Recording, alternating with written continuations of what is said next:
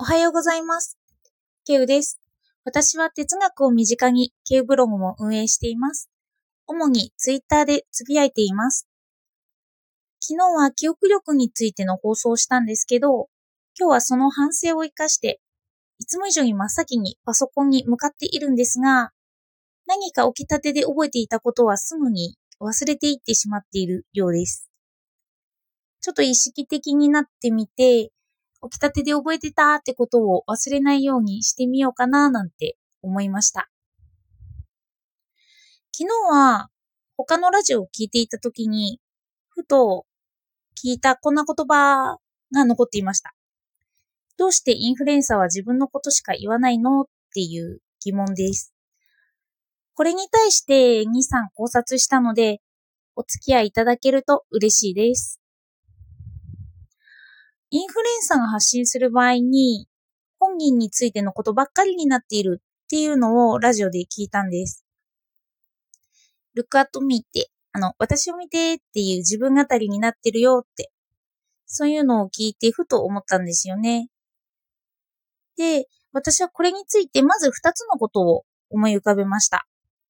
特に批判ばっかりっていうわけじゃないので、まあ、お付き合いいただけると嬉しいです。あの、一つは、ショーペンハンワーが言ってた思想についてです。人が本当に考えられるのは、理解ができるのは、ただ自分のことだけで他人については半ばしか理解しない。っていう文章をふと思い浮かべたんですよ。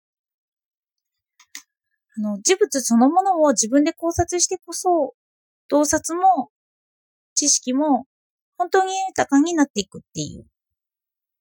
私が思いつくもので言えば、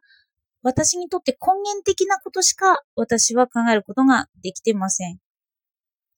いつも、あの私自身に関係がないことって結構忘れてってしまうんですよね。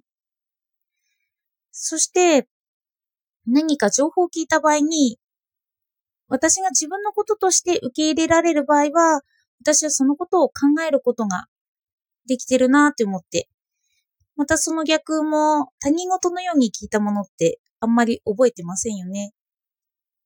だからインフルエンサーが自分のことを考えているんだけど、聞いてる人はそれを私のこととして考えている場合には、覚えてるのかななんて思いました。それで、ショーペンハンワーは続けてこんなことも言っています。その語っている内容、思想は他人のための思想なのか、それとも自分のための思想なのかって。あの他人のために思想した場合、何か発想とかを考えた場合、その達した結論が役に立たなかったり、あと認められなかった場合って、あんま何も得られないというか、自分が落ち込むだけだなんてショッペンハンワーは話してるんですよ。もし、それが自分のためだったら、ある考えに達したって、あ、こういう考えが思い浮かんだっていう満足だけで、その考えが役に立たなくても、それだけで本人にとっては有意味になる。そんなことを話していました。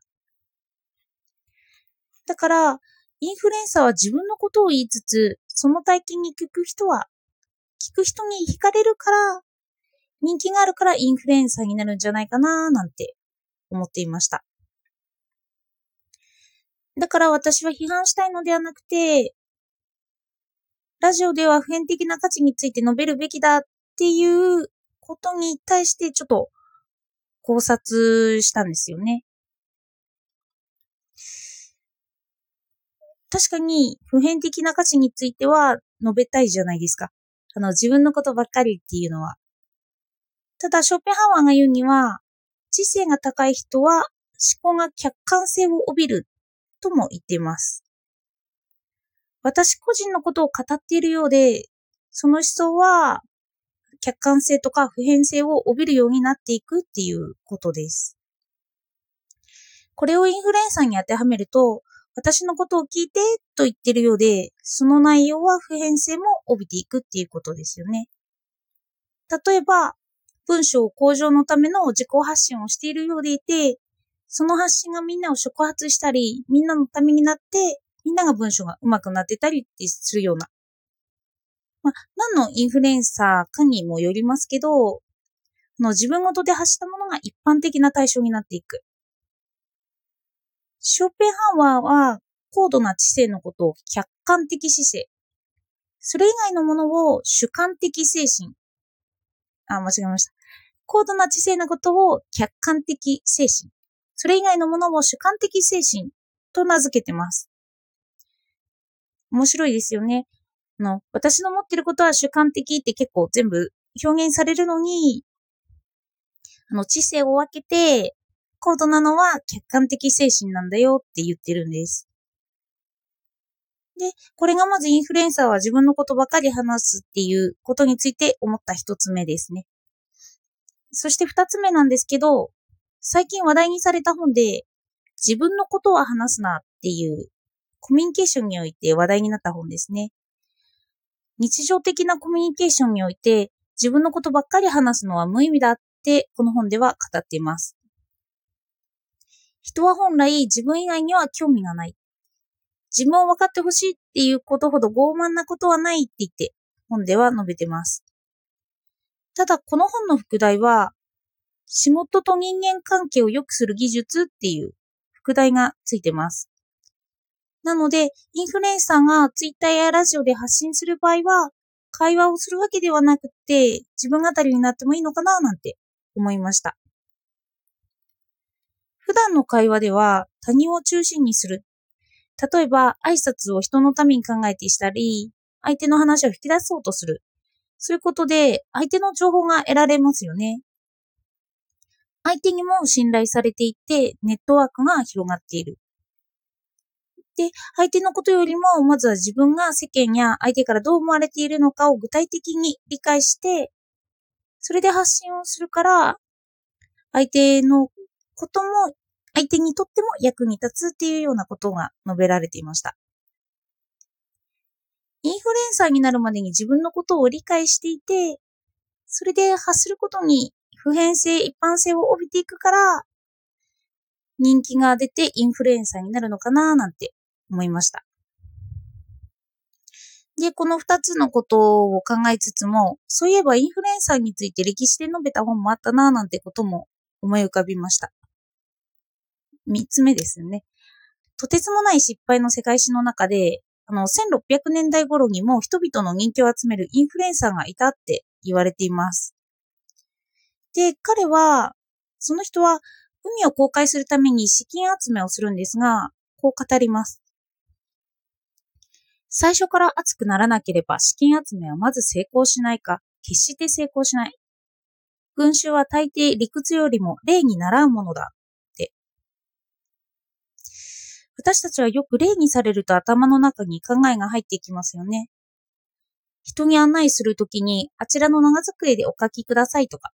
あちらの紙を左手に進みますとか、具体的なものを示されたときにやっと理解ができたりします。自分語りにすることで、語る場合には客観性を帯びた内容も自分のことのように語る必要があるのかなと思いました。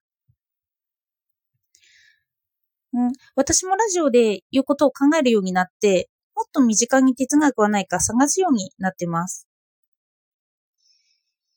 意識的なことについての弊害もあるのかななんてことも考えつつ、まあ意識してなくても、あの、浮かんだことを覚えておくっていうような習慣がついたのはいいことなのかななんて思ったりしています。の、昨日はショーペンハワーの命日だったそうです。なので、彼のことにも思いを馳せつつ、昨日ちょっと引っかかったインフルエンサーってっていうようなことについて今日は述べてみました。